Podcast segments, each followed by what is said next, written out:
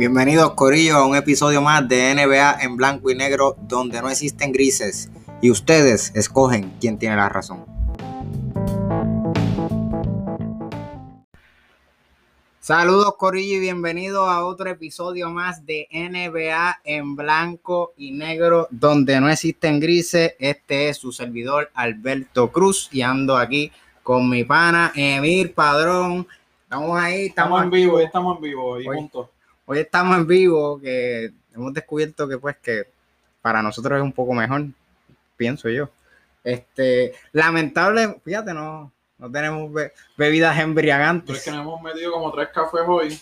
Sí. Ah, y estamos grabando de tarde temprano, so que hoy creo que no, no, va a tocar la bebida embriagante. embriagante. Este, y bueno, que normalmente grabamos los miércoles en la noche y estamos jueves, jueves en la tarde. Sí, sí, está.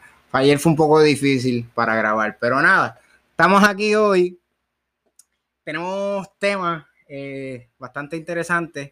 Eh, vamos a comenzar con un tema que chocó mucho en, pues en estos días y es, vamos a estar hablando de lo que son las lesiones eh, recientes y quiero empezar con el tema de de Jamal Murray y Jamal Murray este, recientemente tuvo una lesión, fue bien fea, si ven el video.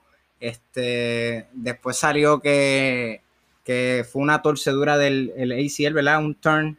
No sé si fue eh, una rasgadura o en el ACL. Este, definitivamente eh, una lesión bastante grave, no solamente, digamos, eh, ¿verdad? Para el equipo, sino para, podría ser hasta peligroso para la carrera de, de, Jamal Murray, porque eh, son de ese tipo de lesiones que pueden tener una recuperación bastante larga y que puede requerir, en, en muchos casos, este, cirugía. Eh, ¿verdad? En el lugar de la rodilla y pues, ha pasado, aunque podemos comentar que ya los jugadores se recuperan bastante mejor que antes, ¿verdad? Por cuestiones de la tecnología y eso, pero puede ser una lesión que podría hasta cambiar el tipo de jugador que le.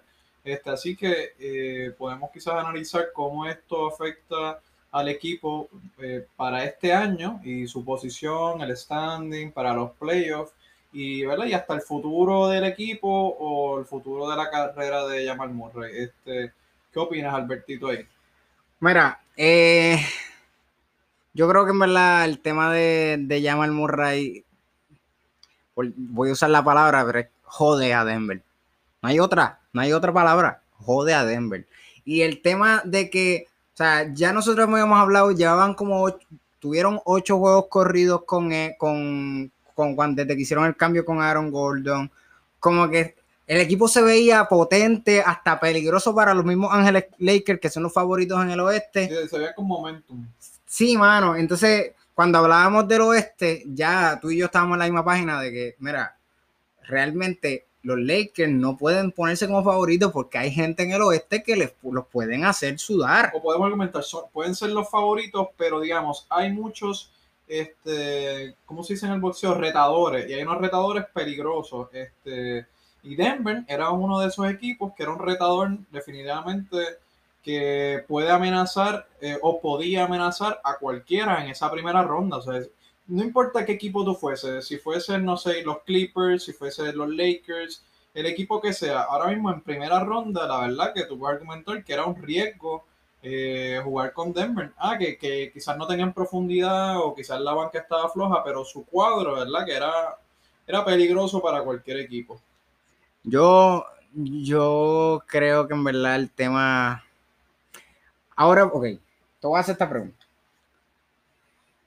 ¿Cómo tú ves a Denver después de la lesión? Después de esta lesión. Eh, y en el caso de, de, Jokic, ¿cómo ves a Jokic ahora sin Jamal Murray? ¿Tendrá más oportunidad para el MVP?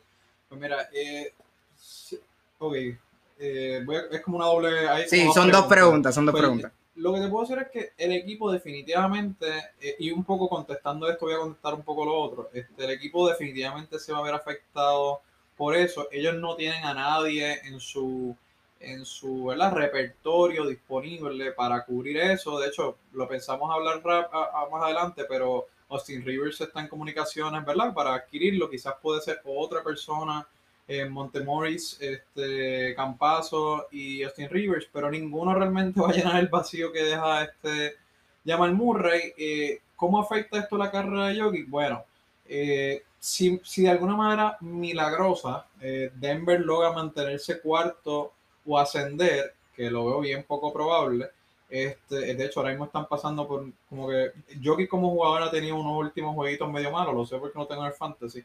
Este, y Denver había perdido unos jueguitos recientes. Así que están estroboleando un poquito. Eh, sin Jamal Murray, probablemente cualquiera puede pronosticar que van a estrobolear un poco más y quizás eh, Jamal Murray complementaba o hacía eh, esa carrera de Jokic un poco más fácil porque tenía alguien que lo apoyaba. Ahora mismo, eh, si, él va, si ellos bajan de cuarto, es imposible que Jokic eh, quede como MVP. Ahora mismo creo que el único que ha ganado MVP por debajo de cuarto fue Westbrook, que lo ganó como quinto y fue porque promediaba un triple doble en ese season en específico, pues eso fue bastante, digamos, este, espectacular pero no creo que Jokic cuente con esa suerte, así que si bajan de cuarto como se pronostica, pues la verdad que se fastidió la carrera de Jokic y al MVP. Al MVP y si, si, si queremos ver, de hecho, la carrera de Jokic MVP y la carrera del equipo de Denver por un campeonato, yo creo que eso también quedó descartado. Tú puedes argumentar de que todavía puede ser un equipo que le puede dar dolor de cabeza a cualquiera, pero sin Murray la realidad es que el dolor de cabeza es mucho menos y se prueba ahora también que no tienen casi banca. Eh, así que se las van a ver negras, punto. Yo pienso, estamos conscientes de que, y esto más, más que nadie tú debes de saber que, lo, también lo tenías, tenías a Jamal Murray en el fantasy. Sí. Jamal Murray realmente en, en la season regular mm, obviamente no es que no aporte, porque ha tenido juegos de 50 puntos y qué sé yo, pero no es, no, no es el tipo de jugador que es en los playoffs. ¿Por qué Denver llegó el año pasado en la burbuja a Denver, a, que le ganó a Utah de 3 a 1, después le, ganó a, le ganaron a los Clippers de 3 a 1? Como que, ¿cómo llegaron hasta la final del oeste contra los Lakers? Pues en parte porque llama al Murray es de estos de los pocos jugadores que no es como, por ejemplo, Paul Josh, que juega brutal en la regular y en los playoffs se espanta. Desde que, desde que hasta se ha ganado Pandemic Peak. Este, pues nada, la cosa es que él es al revés. Él es un jugador que la regular no es tan, no impacta tanto al equipo, pero en los playoffs fue bien importante. Él en los playoffs explota de una manera increíble. Este, yo pienso que sí, que realmente Jamal Murray va a tener un efecto dramático en lo que le va a pasar a Denver en los playoffs. Para mí ya sin Jamal Murray están fuera en la primera ronda y más ahora que si los playoffs fueran mañana, les toca contra los Lakers. Así que está mala la cosa. Eh, obviamente que yo esperaría que pase con el equipo, que baje va a bajar. Y pues como tú bien dices, al, a él bajar el equipo, también se va a afectar la carrera de MVP de Jockey. Y pues por ahí viene subiendo en bit, que nada, eso podrá ser tema para otra. Para... Lo iba a mencionar, lo quise mencionar porque quizás es un tema para dejarlo para la carrera del MVP como la vemos, pero definitivamente, eh, a diferencia de, eh, de hecho, esto lo planteó, no sé si ahora mismo fue el Mitch Machokin, como que quizás todavía eh, Jokic va a ser el jugador que no se ha lesionado, que, digamos, que dentro de la carrera eh, ha sido como el, último sobreviviente, pero con esta, digamos, con esta caída de Murray, pues quizás él va a caer por otras razones, ¿verdad? Por el standing de su equipo y no por su performance individual. Y quizás, ¿verdad? Vuelve a abrir la carrera para Embiid, que su equipo tan reciente como ayer, volvió a primero y de hecho no me acuerdo qué número porcentualmente mencionó no sé qué podcast, pero eh, el MVP muchas veces se lo gana eh, o sale del equipo que está primero en, un standing.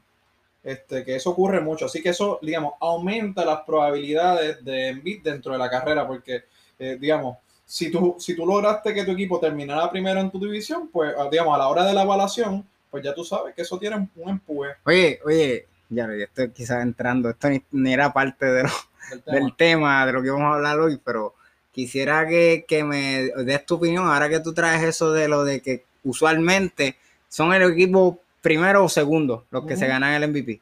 Qué casualidad que en el top 10 de MVP ni está Donovan Mitchell, ni está Rudy Gobert, ni está Chris Paul, ni está Devin Booker. Bueno, eh, lo que pasa es que... en el oeste esos son los primeros dos equipos. Lo que pasa es que literalmente en el caso de Utah, o sea, es como que literalmente hasta se debate quién es el jugador más importante, si Donovan Mitchell o Rudy Gobert.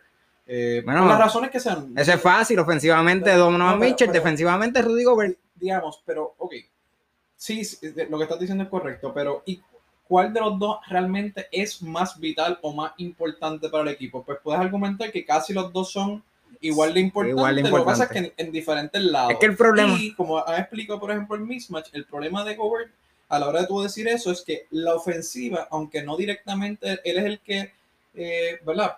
Produce la ofensiva en cuanto a los puntos, indirectamente la ofensiva se crea por él, por, por ¿verdad? Por cómo él juega el pick and roll, por lo, que él ejerce en cuanto a la, ¿verdad? A, que a veces la defensa tenga que doblarlo, etcétera, nada. Él hace que a veces que la defensa se desplome y, abre jugadas para otro jugador, así que como que nada, para pichar, no quiero... Y, nada, en ese sentido podemos argumentar que ellos dos se cancelan un poco en la carrera y pues eh, se ha mencionado a Chris Paul recientemente en la carrera. Está como top, no sé si lo sabía. Charles Barkley dijo, sí, Charles Barkley. Y después lo discutió, lo discutió varias personas el tema. Eh, a mi entender, yo no se lo daría a Barkley, eh, perdón, a Barkley, a, a, Chris Paul porque realmente no siento que tenga los números. No. De verdad, no tiene los números. No los tiene. Él sí, él es, quizás, él es eh, el jugador quizás esencial o el que ha cambiado eh, la, dinámica de Phoenix. Perfecto. Él es el MVP no, y, no, y no solamente eso, yo no sé si has escuchado recientemente que cómo él ha cambiado no solo la de Phoenix este año, sino el año pasado, cómo cambió lo de Oklahoma, cómo cambió a Houston, cómo cambió a los Clippers. que él es el mejor jugador de su equipo, pero eh, contra algo que caracteriza al MVP son los números. Y tú puedes, podemos argumentar que eso discutieron los NBA Freaks y qué sé yo, como que, que ha habido quizás jugadores que lo han ganado con, con, números no tan impresionantes, pero no creo como que contra, en este año hay números impresionantes, no creo que él se lo pueda llevar por encima de, de Embiid, de Jokic, de verdad. Ahora mismo Yanis tiene unos números impresionantes. Que no se lo van a dar por tercera por tercera vez. Eh, obviamente James Harden. Hay un montón de gente que en verdad está complicado ese tema, este, pero eventualmente podemos traer el tema y discutirlo más a profundidad este, para, toda la audiencia. Eh, mira, y de otra lesión que queríamos hablar reciente es que Zach Lavin va a estar fuera por protocolo de COVID. Todavía no se sabe si es que tiene COVID, todavía no se sabe si es que tuvo contacto con alguien que tenía COVID. O sea, no sabemos cuánto va a ser el tiempo que va a estar usualmente, y esto usualmente cuando están en ese protocolo, están, están dos semanas fuera. como Fácil. De 10 a 14 días por lo regular. Exactamente. So, eso se puede, puede significar un problema directo para los Chicago Bulls que recientemente en el trade deadline hicieron, es el equipo que hizo el, uno de los cambios más grandes en el trade deadline, que obtuvieron a, a Bucevic eh, ¿Tú crees? Ah, y están 10, están número 10 en el este, posicionado, a un solo juego por encima del 11 y a solo dos juegos por encima del 12, que son los Washington Wizards. Eh, ¿Cómo tú crees que estas dos semanas pueden estar afectando a los Chicago Bulls que recientemente están empezando a ver algo de luz al final del túnel? Pues mira, eh, obviamente este tema casi lo podemos tomar en conjunto con Denver, en el sentido que pues, los dos pierden a un jugador en un momento donde, ¿verdad? Eh, eh, ambos equipos buscan un lugar en su conferencia, quizás un lugar específico, en el caso de, Denver, quizás una, buena posición, en el caso de Chicago, una posición dentro de los primeros 10 para poder entrar a los playoffs, sea por el play-in o, de manera directa, que de manera directa lo veo más improbable este, pero obviamente teniendo a dos semanas a la eh, la verdad que los pone en una posición bien difícil. A mí, aunque tú no lo creas, pienso que podría ser que el equipo sobreviva a la situación. Eh, hay que ver si Bucevic no se puede cargar con el equipo por esas dos semanas y a veces yo siento que, digamos, no estoy diciendo que esto sea lo que va a pasar, pero a veces ocurre que cuando un, cuando un jugador sale, pues otros jugadores que quizás no le han dado tanto tiempo se crecen. No estoy diciendo que eso es lo que va a ocurrir, pero sí, eh, siento que podría ser, podría ser, lo que pasa es que también analiza esto, el este. Hay un montón de equipos que están jugando malo, Toronto está jugando malo, Indiana recientemente jugado un poco mejor, pero también ha tenido a veces juegos eh, medio, ¿verdad? De altas y bajas. Este, Washington con sus altas y bajas. Eh, el este en ese sentido, si tú estás del, no sé, del quinto para abajo, eh, podemos argumentar que puede pasar. Del cuarto, del, cuarto para abajo. Eh, exacto, por eso, de, exacto, eso más bien lo quería decir. Si eres quinto y de tu posición para abajo, pues más o menos todo el mundo está guerreando. Ah, que, que por eso te digo, es lo único que están fijos son 1, 2 y 3, que es Filadelfia, Brooklyn y Milwaukee. De esos tres, todos los demás equipos están batallando que están a diferencia de uno, un juego o dos máximo. Pero ahora mismo, ¿quién está cuarto? Miami? Eh, no, cuarto está, si no es Charlotte, es Atlanta. Ah, ellos están entre, ellos están batallando esas dos pues, pues, posiciones. definitivamente, pues del cuarto hacia abajo ahora mismo ellos están. por eso digo que, pues, ¿qué va a pasar? Hay que ver eh, si, vamos, yo, para contestar eso bien, hay que ver si. Mira, Atlanta. Atlanta está cuarto con 30 y 25 y que está quinto, que es Boston, está 29 y 26. A un juego nada más. Mi contestación es, hay que ver si, si Washington, Toronto, eh, sobre todo, aprovechan que esas dos semanas de, ¿verdad? de ausencia de la VIN para subir y escalar. Eh, hay que ver, digamos, si ellos logran, porque siento que depende más, es lo que va a pasar a Washington depende más de cómo le va a esos dos equipos. ¿Entiendes lo que quiero decir? Lo que le va a pasar a Chicago. A Chicago. Depende más de lo que... Le pase a Toronto, y a Washington. a Washington. Realmente. Porque si ellos siguen rachas perdedoras... y pues- Washington tiene una racha de dos victorias. Bueno, pero siguen siendo nuestros goleros ahora mismo. Hay que ver si, si llegan a, a decir. Y tienen ahora a Liville y a ah. Russell Westbrook si, si, solo voy a aconsejar esto, si, si usted defiende a, Westbrook como lo defiende Alberto, escucha los NBA Fix en el episodio de esta semana y pues, a ver si sigue pensando lo mismo que Alberto. Russell Westbrook solo ha llevado equipos basura a, a playoffs y se ha eliminado en la primera ronda. Sí, equipos que no, que no tienen a nadie más, más que a él. Este, porque es que es lo que yo te decía ahora mismo. Yo siento que, que no quiero entrar a la discusión, pero que él esté jugando con Bradley Bill empeora su situación. Él juega mejor solo. Eso es lo que yo te, lo que para mí tú no entiendes, que tú lo pones en la mesa como cada dos superestrellas, o digamos, una, una superestrella y una estrella, o una estrella y una estrella, no sé cómo quieras verlo. El problema es que eh, eh, para, para que Westbrook juegue bien, él necesita un equipo que esté centrado en, alrededor de él y que tenga a muchos bacalaos y que él pues, sea el centro del juego yo creo todavía y tengo mucha fe en el que, que eso es lo que Mil ha perdido, la fe. nunca, la tenido, nunca la ha tenido. Que Washington va a entrar al playing tournament y se va a eliminar el playing. No van a entrar a playoffs, pero se elimina, se eliminan el playing, pero entran al playing tournament. Mira, vamos a ponerlo así. Es fácil que ellos entren al playing tournament. Ahora mismo, digamos, tu esperanza, tú puedes argumentar que es validada, y no ni, ni siquiera por, por, el hecho de que, de que tienen a Bradley Bill y a Westbrook, por lo que acabamos de decir.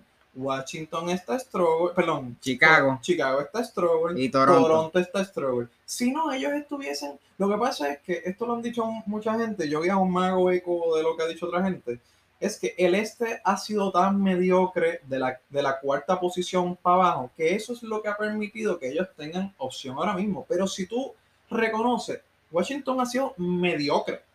Y no debería ni siquiera entrar a los, a los, a los, a los empezaron. porque son, sea, ha sido súper mediocre. Empezaron. Lo que pasa es que hay otros equipos compitiendo por, por la, mediocridad. Mediocridad. Está en competencia, bueno, pues por, eso, gracias a eso. Exactamente por eso era que este tema yo solo había propuesto a mí para hablarlo y que era el de hablar del este, pero lo vamos a dejar para cuando hablemos de checar tu playoff por, por eso mismo, porque había escuchado gente, diferentes personas que habían hablado que, mira, mano, es que realmente el este está bien mediocre bien mediocre y realmente la, en vez de, de, de, competir por ser el mejor equipo, están compitiendo por cuál es el peor equipo, el equipo más mediocre.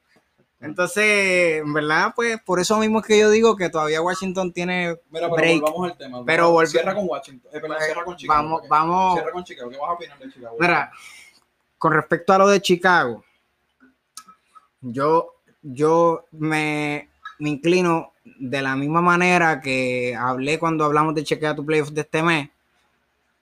Yo no veo a Chicago ahora, ahora menos. Veo a Chicago entrando. Esto va a afectar.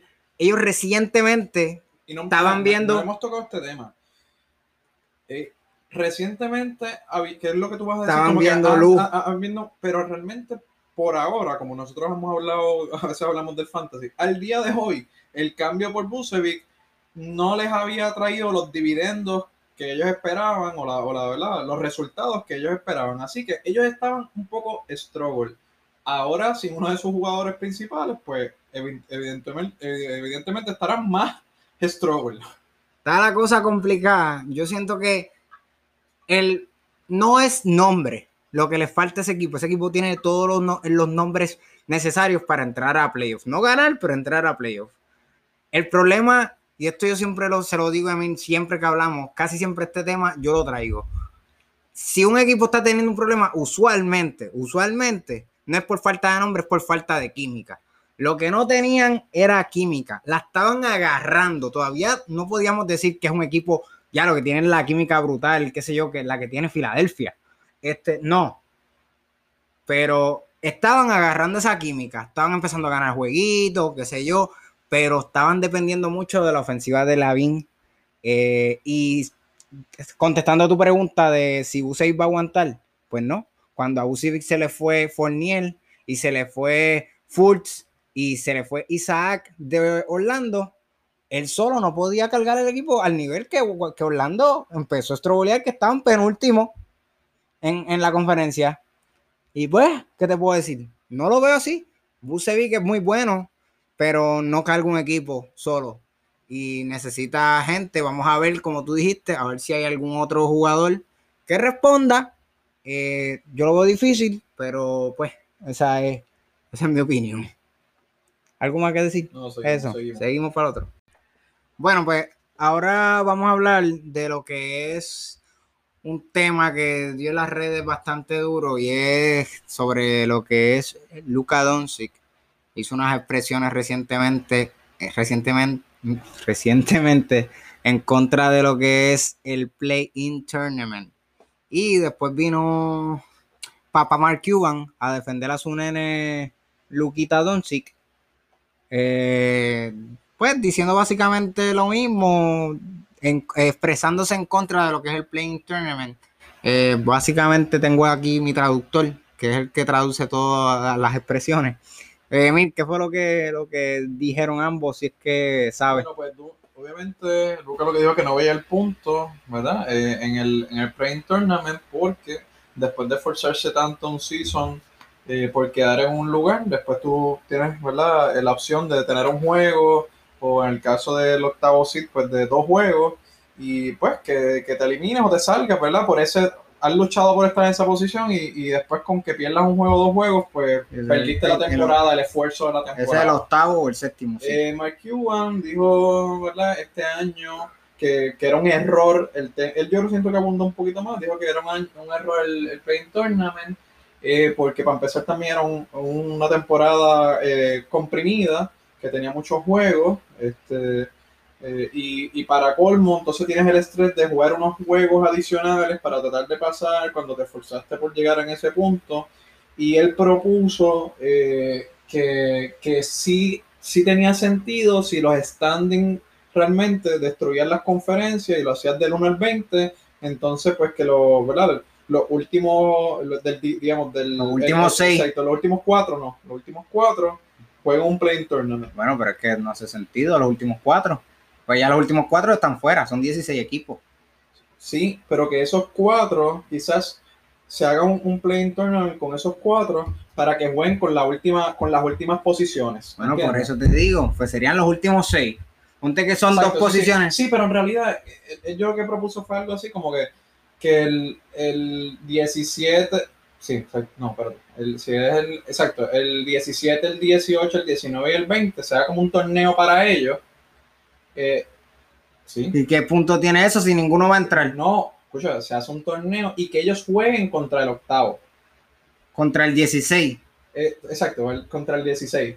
El 16 y el 17. Eh, eh, perdón, el 16 y el, que, el 16 y el 15 exacto. tienen que batallarse contra, oh. contra contra el que contra el que contra los que ganen de ese torneo. Me parece chévere, me parece chévere. Lo que pasa es que primeramente tienen que salir del, de las conferencias y ya sabemos que la opinión de muchos general managers, tanto de, de, bueno, del oeste no, porque el oeste no tiene ese problema, los del este se han quejado muchísimo respecto a eso porque saben que si hacen eso, fácilmente entran 10 equipos del este y del oeste y 6 equipos del este. Entonces, económicamente, supuestamente, económicamente no es even.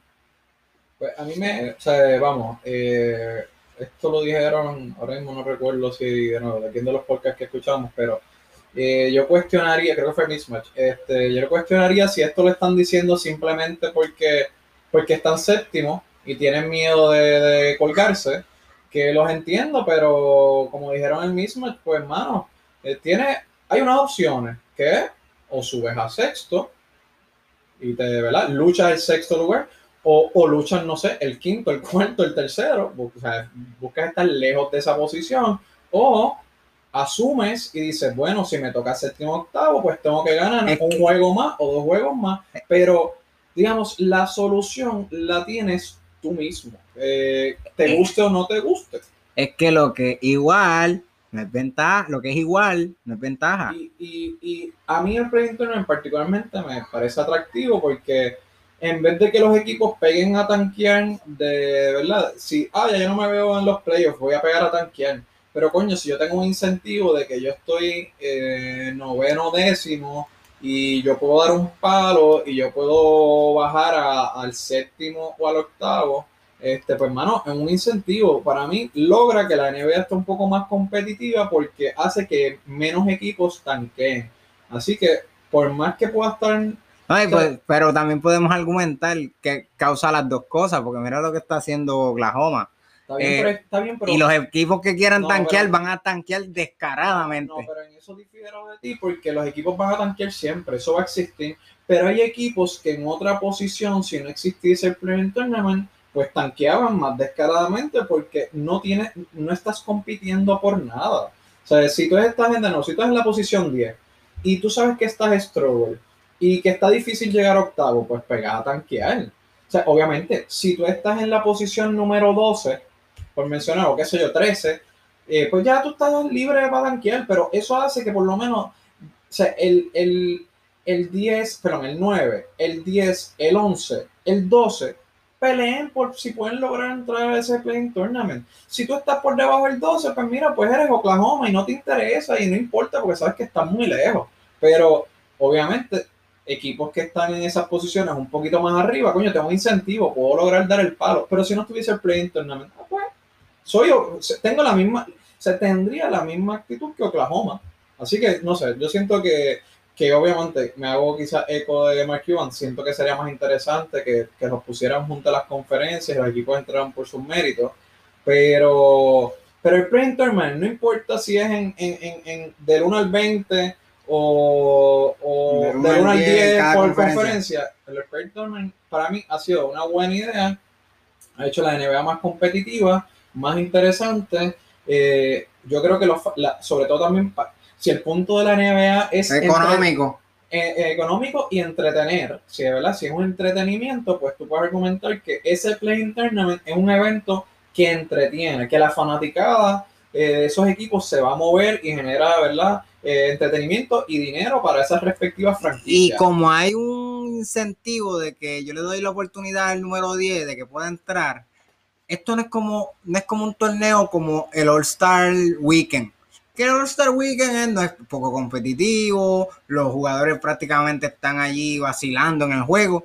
Esto es tan y tan entretenido que porque le da competencia, la competencia real, la que vemos ahí en el Play Tournament o la que vamos a estar viendo, porque realmente los equipos quieren entrar. So que que me gusta es incentiva la competencia chévere. del Play Tournament, aunque yo no sigo mucho el, be- el béisbol, pero está el tema del béisbol de los wildcards. Los wildcards, sí. los wildcards, por ejemplo, por lo regular, no, no tienden a entrar o, o terminan siendo, no terminan siendo los que entran, pero ocurre de vez en cuando que un wildcard se cuela este, y se cuela y llega lejos. Así que el mero hecho de que un underdog pueda entrar por esa puerta y logre, digamos, entrar, no sé, séptimo, octavo y hasta logre dar candela en los playoffs, solo puede ocurrir si hay un play tournament. Si no, pues, pues eso, digamos, esa diversión de que alguien dé un palo. Pero es que eso lo hay hasta en la FIBA, loco. Cuando hay torneos de FIBA mundiales, está lo que se llama el repechaje, que son los perdedores. No, pero por eso, digamos, no, no me quiero tan a- a- así eso ocurre en muchos deportes, pero debe ser que trae ese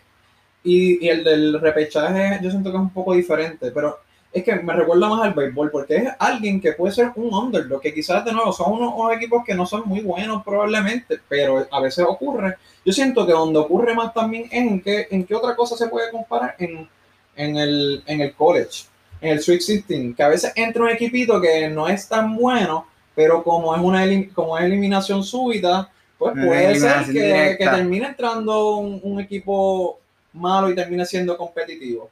Así que interesante.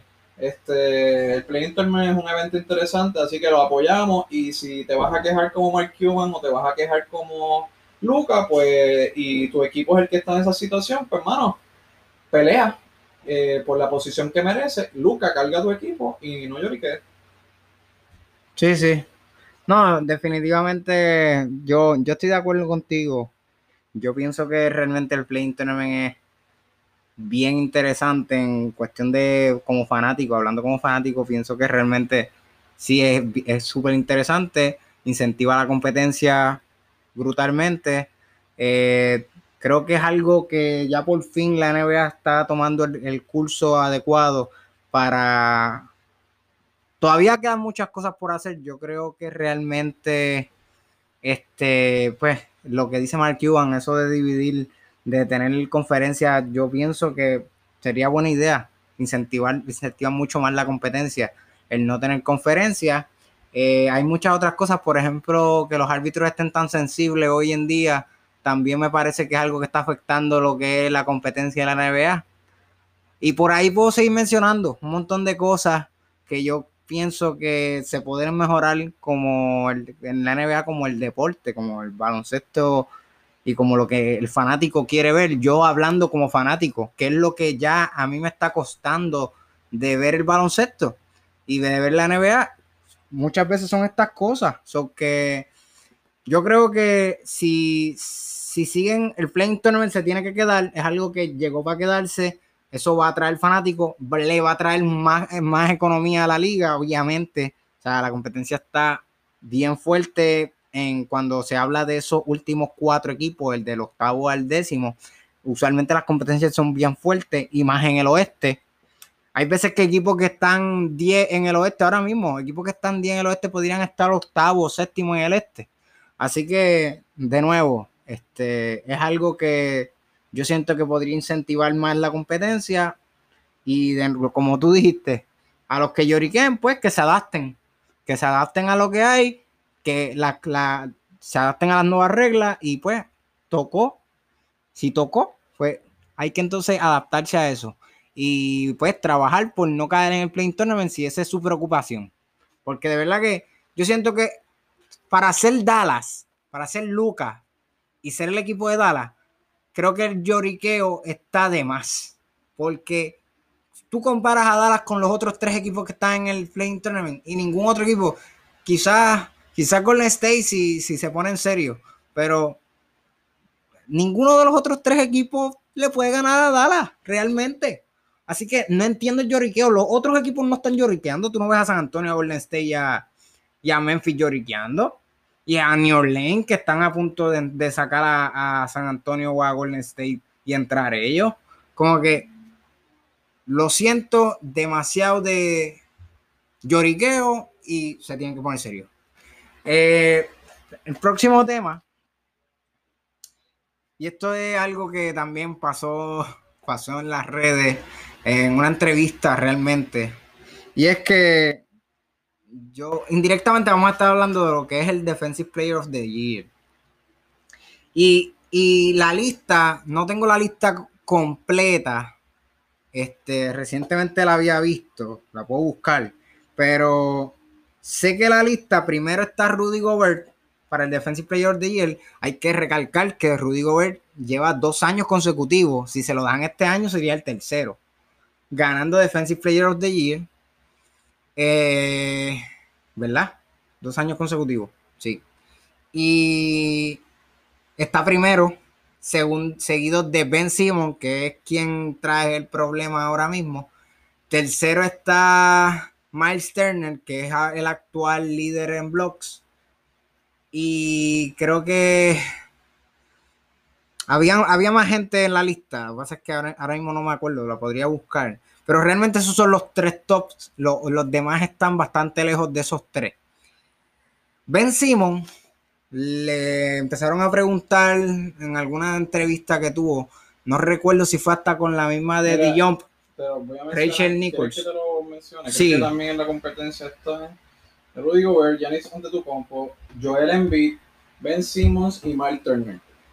Esos son aparentemente. O sea, que el cuarto y el quinto son Giannis y Joel Embiid. Eh, digamos, no sé el orden. Déjame, espérate. Rudy Gobert primero, Ben Simmons segundo, Mike Turner Tercero. Eh, tercero, Giannis Antetokounmpo. Cuarto, cuarto y Joel Embiid. Joel Embiid quinto. Exacto. Sí. Pues yo, yo creo que... Ah, perdón, a lo que iba a decir. Pues Ben Simon tuvo, si no me equivoco, fue con Rachel Nicholson. No estoy seguro. Fue, tuvo una entrevista. Eh, y él se puso a decir que no, que en verdad él, él entendía el aporte defensivo de Rudy Gobert pero que él no entiende por qué Rudy Gobert está como que favorito a ganar el, Rookie of the Year, que él dice que Ben Simon, que él mismo merece quizás el Rookie of the Year, y él da la razón. Mira, Rudy Gobert es un, un tipo bien defensivo y qué sé yo, pero Rudy Gobert no puede defender otras posiciones. Él solamente puede defender las 5 y la 4, jugadores grandes, porque si lo coge un jugador que pueda manejar bien la bola, qué sé yo, un 1, un 2, este, se lo puede comer. Y él da el vivo ejemplo de él, que a él lo critican por ser ofensivo, por ser, por ser poco ofensivo, perdón. Y él cuando jugó Filadelfia contra jugó contra Utah, eh, pusieron a Rudy Gobert a guardiar a Ben Simon y Ben Simon le metió 42 puntos.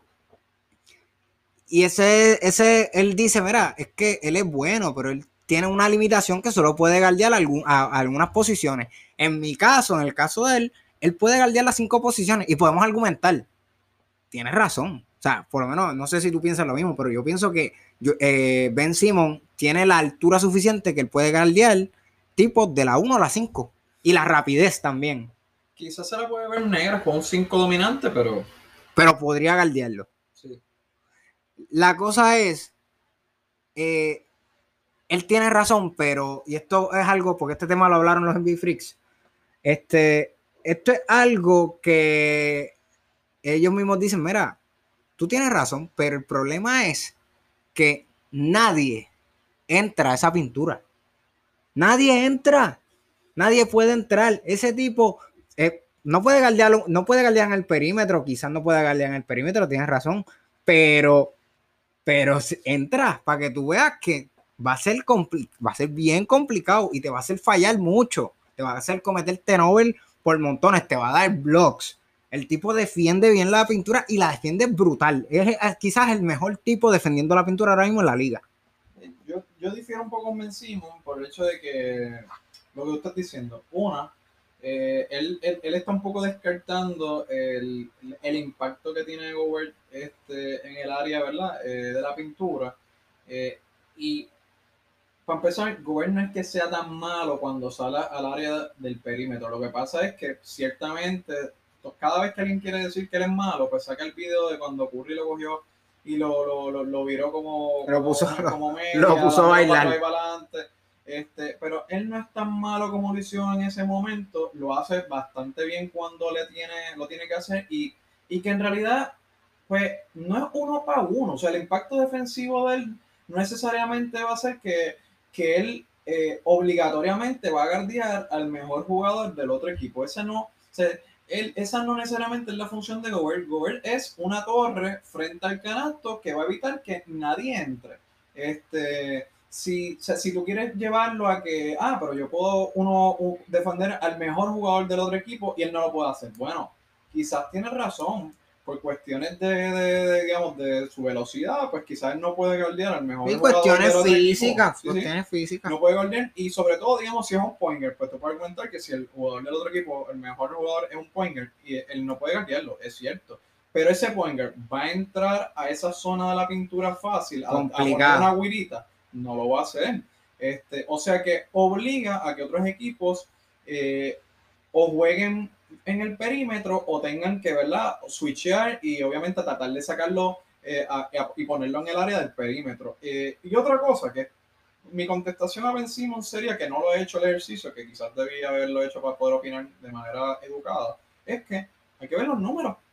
Hay que ver los números en, en cuanto al impacto eh, defensivo que tiene que Rudy Gobert está en cancha versus el de Ben En los números de avanzada eso va a ser muy fácil. No, yo, yo, yo, yo, no lo busqué, pero como lo envié y Frix hablaron de eso, este, creo que fue Gerald que habló de esto. Él dice, mira, es que cuando tú buscas los números, todos los números defensivos, tanto de avanzada como tradicionales, de defensivo, Ben eh, Rudy Gobert está primero por mucho. ¿Eh? Por mucho, a diferencia de Ben Simmons. Eso es lo porque si tú lo quieres llevar de manera, de manera individual, pues tú puedes argumentar que sí, vencimos es un mejor defensor individual, pero el impacto en el juego colectivo, ¿cuál es? Si el de, si el de Gobert es mayor, ya no hay discusión. Si mi impacto defensivo es mayor por las contribuciones que yo hago, eh, X y Y, pues ya, ya no hay discusión. Bueno, sí, tiene, tiene los, o sea, vencimos, tienen los méritos. O sea, no todo el mundo de la NBA puede decir, yo me encargo de guardiar al mejor jugador del otro equipo. Y yo tengo esa, ese talento porque puedo guardiar, porque mi tamaño, mi estatura, mi peso me eh, permiten de uno Sí, la, la, la, explosividad, este, el, el, atletismo, el, atletismo, Pero, hermano, igual, eh, de hecho, ahora mismo, ¿qué jugador? ¿Recuerda algún jugador eh, reciente que, que, que vencimos le tocó guardiarlo y se lo estaba comiendo. Era un jugador rápido, ahora mismo no recuerdo bien. Pero nada, el punto es que no importa, tú no puedes decir tampoco exactamente qué es lo que él a todo el mundo, porque hay jugadores que. ¿Quién, fue el jugador que, era, que estaba haciendo más rápido que vencimos es recientemente? Que, es que, es que, ok. Ah, ¿cómo te explico? Esto es como decir, como decir, estamos hablando del mejor jugador ofensivo de la historia pues, mano, o el, tipo más clutch de la historia. Pues sí, el tipo más clutch de la historia también puede ser uno de los tipos que más tiros clutch ha fallado en la historia.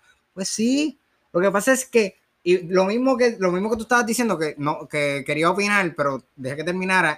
Mira, por lo menos Ben eh, Rudy Gobert sale a defender el perímetro y no lo hace tan mal. No es como que luce súper mal como otros jugadores que se los comen, salen y se los comen y se va, va y suelta como pasó recientemente con, creo que fue Drummond. No, sé si tú te acuerdas del video como que de, Jimmy Butler. Jimmy Butler, Drummond subió a galdear a Jimmy Butler en el perímetro y Jimmy Butler se come a Drummond, le tira un, mid-range casi del, tiro libre, lo mete y lo dice a la cámara, dice, don't do that.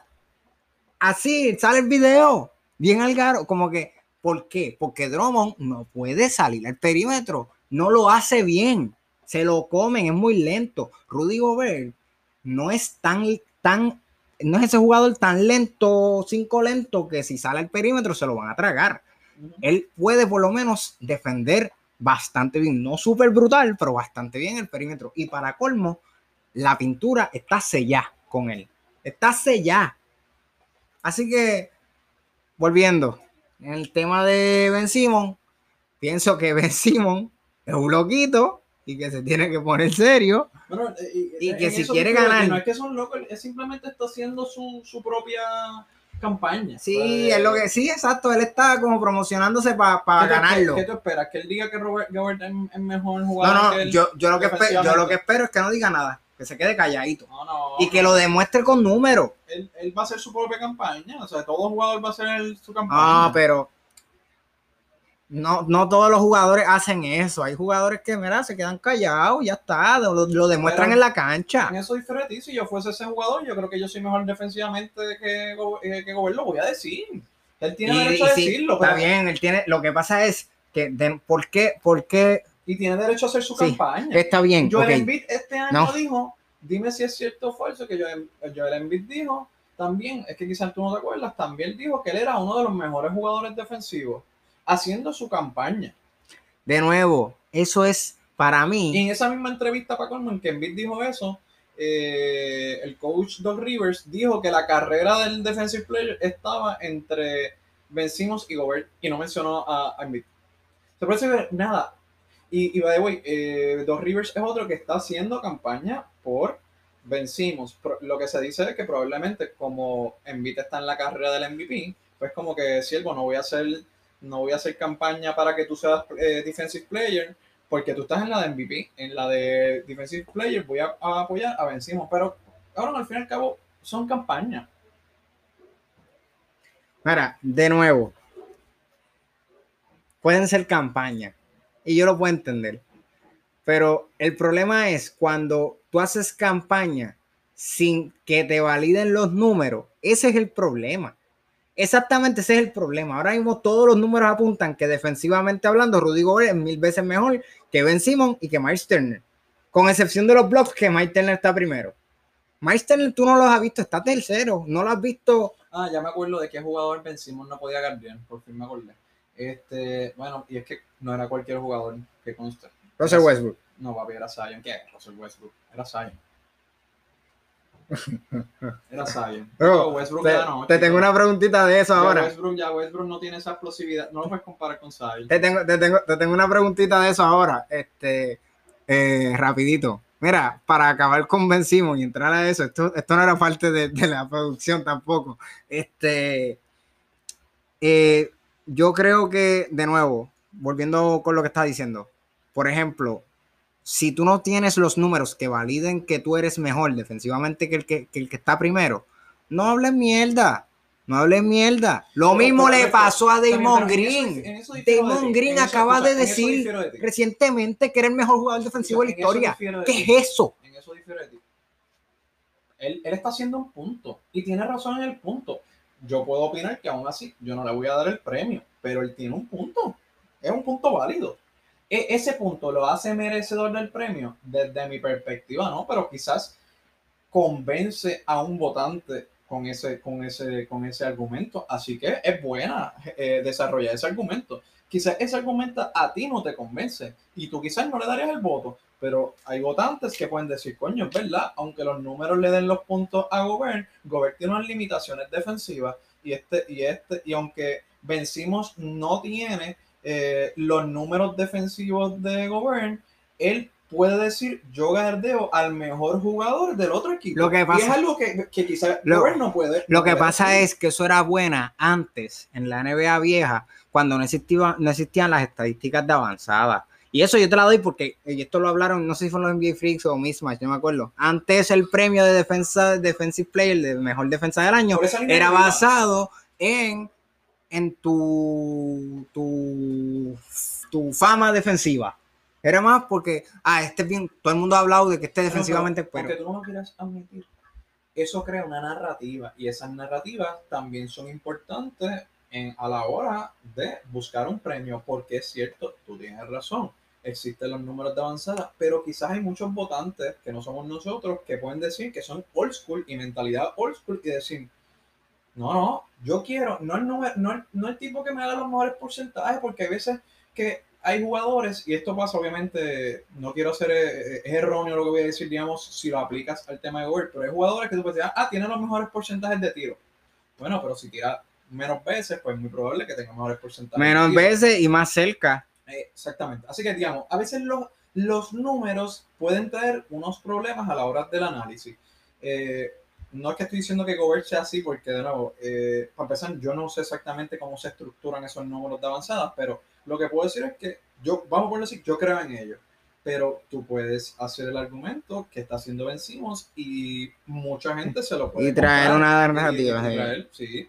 Bueno, no sé, no sé. Yo pienso que tienes que validarlo con acciones. Donde ponen la palabra, ponen la acción. Así que, no Seguimos sé. para el próximo tema entonces. Está hablando mierda. Para mí está hablando mierda. Bueno, Emil, te tengo una preguntita ahora que entramos en el temita de Zion. Recientemente, este, gente, esto no estaba planificado, esto soy yo aquí inventando. Recientemente salió una noticia como de que, como si a Zion, Zion lo hubiesen preguntado, de que él se está empezando a sentir bien cómodo con la posición de point guard. ¿Qué tú crees respecto a esas declaraciones? ¿Tú crees que realmente él merece ser el point guard del equipo, empezar a, a ser el que crea la jugada para todos los demás? ¿O piensas que debe de quedarse con su rol y tener a un point guard verdadero como es Lonzo? Eh, bueno, para empezar, eh, no sé si las declaraciones las hizo él. Sé que, eh, sé que se lo preguntaron al coach. El coach dijo que sí, que él quería. El coach dijo dos cosas: que quería que, que, que se moviera más a, a la posición de point guard, que les estaba dando resultados, que él estaba. que el coaching staff, él, todo el mundo estaba asombrado, digamos, de lo bien que le quedaba esa posición. Eh, y también dijeron que, pues, como que, que le estaban dando más el balón porque quería que él fuera el, el, el, el hombre del equipo, eh, el jugador, digamos, eh, central del equipo. Eh, a, la- a tu pregunta, pues contesto rápido, quizás puedo ponerme a filosofar del tema, pero pienso que sí, que me gusta mucho en esa posición. Eh, pienso que él es indefendible, explosivo. realmente sería chévere, lo que pasa es que tienes que, tendrías que cambiar la estrategia de, ¿verdad? De- del equipo, Del equipo completo. completo. Sí. Eh, entonces, El de Bledsoe, por ejemplo, salir de- tienes que salir de Bledsoe, tienes que salir de Adams, eh, tienes que salir de Alonso, que pero estuvo, Alonso en el caso de Alonso estuvo en los trade talks, que como quiera, Alonso este, este season estuvo bastante jugando off the wall, este, estuvo jugando Sí. mucho de guard. Pero realmente. también ahora él, él, él se le vence el contrato. so que No, pero está bien, pero te estoy diciendo es está que malo para el que- equipo aguantarlo. Sí, pero eso es un tema aparte. eh, digamos, te estoy diciendo que él eh, Lonzo- Podría encajar, escucha, podría Lonzo encajar. encajaría en esa. Sí. Siento que quizás su posición más natural de point guard y de él debe encajar realmente un equipo que lo use en la posición eh, eh, que mejor él funciona, ¿verdad? En el caso de Alonso. Eh, y pienso que Zion, de, de point guard, dime qué point guard puede guardiar a Zion. Ese hombre penetrando. eh, No, no hay. está No malo. Y digamos, si, le- si- mira, ¿qué equipo, por ejemplo, también puede guardiar a ese, a ese caballo en el pick and roll? ¿Tú sabes lo que es un, un, un centrito haciéndole un pick and roll arriba y él saliendo del pick and roll? ¿Quién? ¿Qué? ¿Qué? Está malo para guardiarlo. Está malo para guardiarlo. Tú puedes decir, bueno, y si se encuentra un centro grande, a ver si Sí, está demostrado el- que. El problema es qué centro va a salir al perímetro Eso- eso la. No, no, y digamos que en el pick and roll él penetre, que vaya entrando. Am- o sea, quizá puede haber jugadores defensivos que puedan cogerle un charge a tiempo y qué sé yo, pero si no reaccionas a tiempo, lo que vas a cogerte es un poster o un foul y vale. Este, porque el tipo está muy Yo- fuerte, muy potente, muy energético. Y siento que es sería para mí la estrategia perfecta. Y te digo también, eh, yo no, no, no es que lo vi mucho en college, pero siento que en college él hacía más de point guard que lo que estaba haciendo en la NBA. Eh, y siento que le da un mejor resultado esa situación. eh, y en, en esa situación él va a estar en una mejor posición para que salgan más sus talentos. Otra cosa que no sé si tú tomas en consideración, pero él defensivamente no, no siento que tiene que mejorar. No coge la cantidad de rebotes que quizás debería coger. Pues mira, creo que quizás pues pongan en su mejor posición si esa, si, si, si, quizás él no puede desarrollar eso fuerte. Siento que esa es su mejor Es posición. que el problema que yo siento, tú tienes un punto. Ese tipo de juego, de poner a alguien que alguien así fuerte, que sabe manejar bien el balón, a hacer point guard, eso es algo que los Lakers quisieron hacer con LeBron. Y es algo que para mí va a cambiar toda la dinámica de la NBA. Como Curry cambió cuando empezó a tirar de tres desde el carajo, este, como que es- ese tipo de juego es algo que puede, que es algo que puede cambiar cómo vemos la NBA. que va a evolucionar. Quizás LeBron ya lo trató, pero LeBron lo trató ya después de viejo y pues ya las rodillas no son iguales. Como que este tipo, un jugador tan atlético, tan joven, que lo pongan a hacer, puede impactar mucho la NBA. No solamente eso, yo pienso que sí podría, pero y al igual que él debe mejorar en la posición que tiene, también para poder ser ese point tiene que mejorar en otra cosa. ¿Y en qué? En pasar el balón. Yo siento que él pasa el balón bien, pero no es espectacular. Está bien, pero ok. Ahora te hago yo una pregunta a ti. ¿Tú crees que él, qué, qué habilidades él puede desarrollar mejor? Mejor por lo que tú has visto de él. No, pasar, pasar, definitivo. Sí, no, no, no, yo no estoy cancelando que no sea buena. Ah, otra cosa, esto no lo hemos dicho, pero él tenía buenos números tirando de tres en Duke y en la NBA no tira mucho de tres. Yo siento que. En parte por, por la posición. Por la posición pues hermano, en esa posición puede desarrollar mejor pasar y tiro de tres. Yo pongo en duda porque hay mucha gente que lo, ¿verdad? Que lo, compara con Barkley. Y lo que dicen es, porque diablo, porque este tipo tan explosivo y fuerte, que, que supuestamente él tiene uno de los porcentajes más altos cogiendo su propio eh, rebote, su propio fallo. Este, ¿Y por qué entonces no coge tantos rebotes eh, defensivos? Defensivo.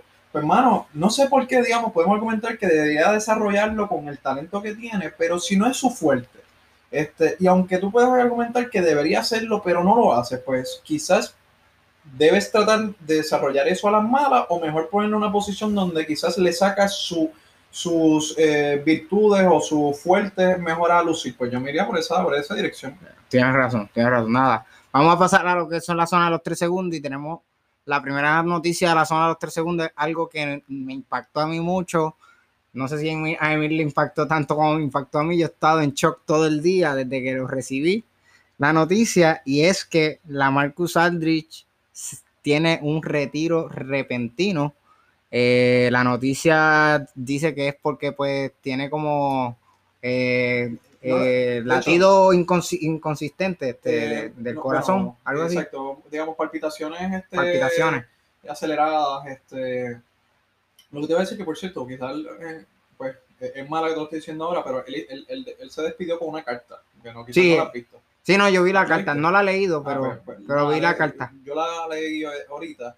Te, te, te este, dio, te, dio sentimiento. Eh, no, es que pues quizás yo en realidad, tú obviamente estás más ligado a él por el tema de San Antonio. Yo pienso que todavía él le quedaba baloncesto no, jugar. Yo también. Este, obviamente esto me recordó que te lo mencioné el tema de Bosch. Eh, siento que Aldrich quizás tiene. Eh, pero siento que Aldrich podría volver a jugar, no es como Bosch, esto no te lo había mencionado, pero siento que él puede volver a jugar porque eh, es, yo siento que él acaba de tomar una decisión errática, en el sentido de que quédate en el equipo, obviamente no, definitivo. salta indefinidamente hasta que tú descubras qué es lo que te pasó eh, obviamente siento que fue una reacción. Él en la carta eh, eh, que escribió dijo que él, que él sintió como que mucho miedo, como que pensó en su familia, aparentemente, pues puedo imaginar que se sintió mal de una manera. No, pero supuestamente él habló hasta con médicos y todo. Sí, no, pero lo que decir es que. O sea, no, no, no, no, fue una decisión que él tomó a la ligera. Ok, pero para mí sí, en el sentido de que siento que es una decisión extremadamente emocional. una decisión basada en que que sintió su, vida en riesgo. El miedo, el miedo. su vida en riesgo eh, y le sintió, o sea, como que pues, me imagino que fue quizás una de esas escenas en que tú ves tu vida pasar frente a ti porque sientes que quizás te vas a morir y dices, espérate, espérate, ¿qué yo estoy haciendo? Yo lo entiendo, pero siento que al mismo tiempo, mira, hazte estudio, verifica que tienes, sabe Dios que si tienes una condición y no lo sabía, este, y después toma la decisión de retirarte. Él sintió unos síntomas y dijo, yo me voy a retirar, yo necesito preocuparme por mi salud y por mi familia. Siento que él podía haber hecho eso mismo sin, retirarse. Obviamente, contemplando el retiro. Pero, pero podía por lo menos decir, mira, déjame ver cómo yo me siento en, lo que queda de temporada, los estudios. No me, no me pongas a jugar tantos minutos. no, no, no me pongas a jugar hasta que yo sepa qué me pasa. Oye, podemos argumentar, tenía un mes por lo menos para todavía. Y, y, si te quedas en el equipo, aunque no estés jugando, por la oportunidad del anillo, Brooklyn puede ser que gane este año cómodo. Entonces, eh, siento que fue una decisión quizás errática. Eh, obviamente, yo no soy eh, nadie para decir eso en cuanto a que yo no, o sea, yo no sentí lo que él sintió. O si él, si él, si él tomó esa decisión, pues hay que respetarla, punto, y él sabrá lo que sintió, pero coño, quizás puede- se, se, se acaba de perder un anillo por tomar una decisión a la ligera cuando quizás sabe Dios, obviamente yo voy a especular, pero le subió la presión, eh, tiene alguna arritmia, eso pasa, tiene sea, como que hay Ah. cosas, hay cosas que Él, él es un jugador de baloncesto, que él es del tucutucu, no es nada. A nosotros nos da por beber café, imagínate. Imagínate. Entonces, no, eh, eso puede, o sea, eso puede pasar por diferentes razones. Vamos, sabe Dios y, y- y tiene una condición que. Sí, sí, no. Mira, Bosch, o sea, Bosch no, no era que tenía poca cosa. Bueno, él, Ah. ¿cuántas veces quiso volver al baloncesto y no pudo? O sea, su condición no se lo permitió. Pero pues de la misma manera, siento que Aldrich quizás debía decir, coño, vamos a ver si puedo lograr, lograr volver a jugar. Pero pues nada, este, es una decisión repentina y pues obviamente que, que- que- se reponga y que su vida, su vida y su salud y su familia es primero al final del día. Eso es un deporte y nada. Pero pues... eh, Bueno, la- el otro era lo de Austin River, pero ya como lo mencionaste ahorita, que pues está en discusiones ahora con... bueno, pero con Denver. Puedes contestar si, si, si tiene importancia o no, mínimamente, sí o no. Dime sí o no. No, no tiene importancia. Yo tampoco pienso que tiene relevancia, así que lo podemos despachar con, con eso, en que pues un jugador más para esa posición que no, que no cubre como quiera nada. Entre los tres, ni, los Cam- tres ni. Campazo, ni Morris, ni, ni Austin River juntos hacen a Es Murray. broma, So que, pero, pues, pero contra, no es que no hagan uno entre los tres, pero no, no, no, no, llenan el no vacío, llenan hacen, el no hacen a. Jamal Murray. Hacen uno, pero no llegan a Jamal Murray. Nada, gente, nos consiguen en Instagram como NBA en blanco y negro, todo en minúscula. Denos follow, ríen la voz, gente. Estamos en todas las plataformas de podcast. Eh, Apple Podcast, si nos consigues, danos cinco estrellas y nos deja un comentario, eso nos puede ayudar mucho. Google Podcast, Spotify, Radio Public, Overcast, y por ahí tú puedes seguir mencionando todos los Overcast, todos los casts, y estamos en todos esos. Este, nada, de verdad que esto ha sido un crecimiento. Esto, esta, esta- este, estos temas así medio, medio sentimentales se los dejo a Emil, que Emil diga eso. Este, pero nada, eh, eh, email, tenemos correo electrónico, nba en blanco y negro gmail.com, todo en minúscula también, por si quieren contactarnos por ahí. Y pues nada, en verdad, fue un gran episodio, improvisado, pero grande. Eh, nada, siempre agradecido, nos mandan sus consejos, opiniones, lo que sea. Como siempre digo, estamos, ¿verdad? Eh, Estamos aprendiendo. Así que nada, eh, bien recibidos todo, todas las opiniones, quejas o comentarios. Nos vemos, mi gente, se cuidan.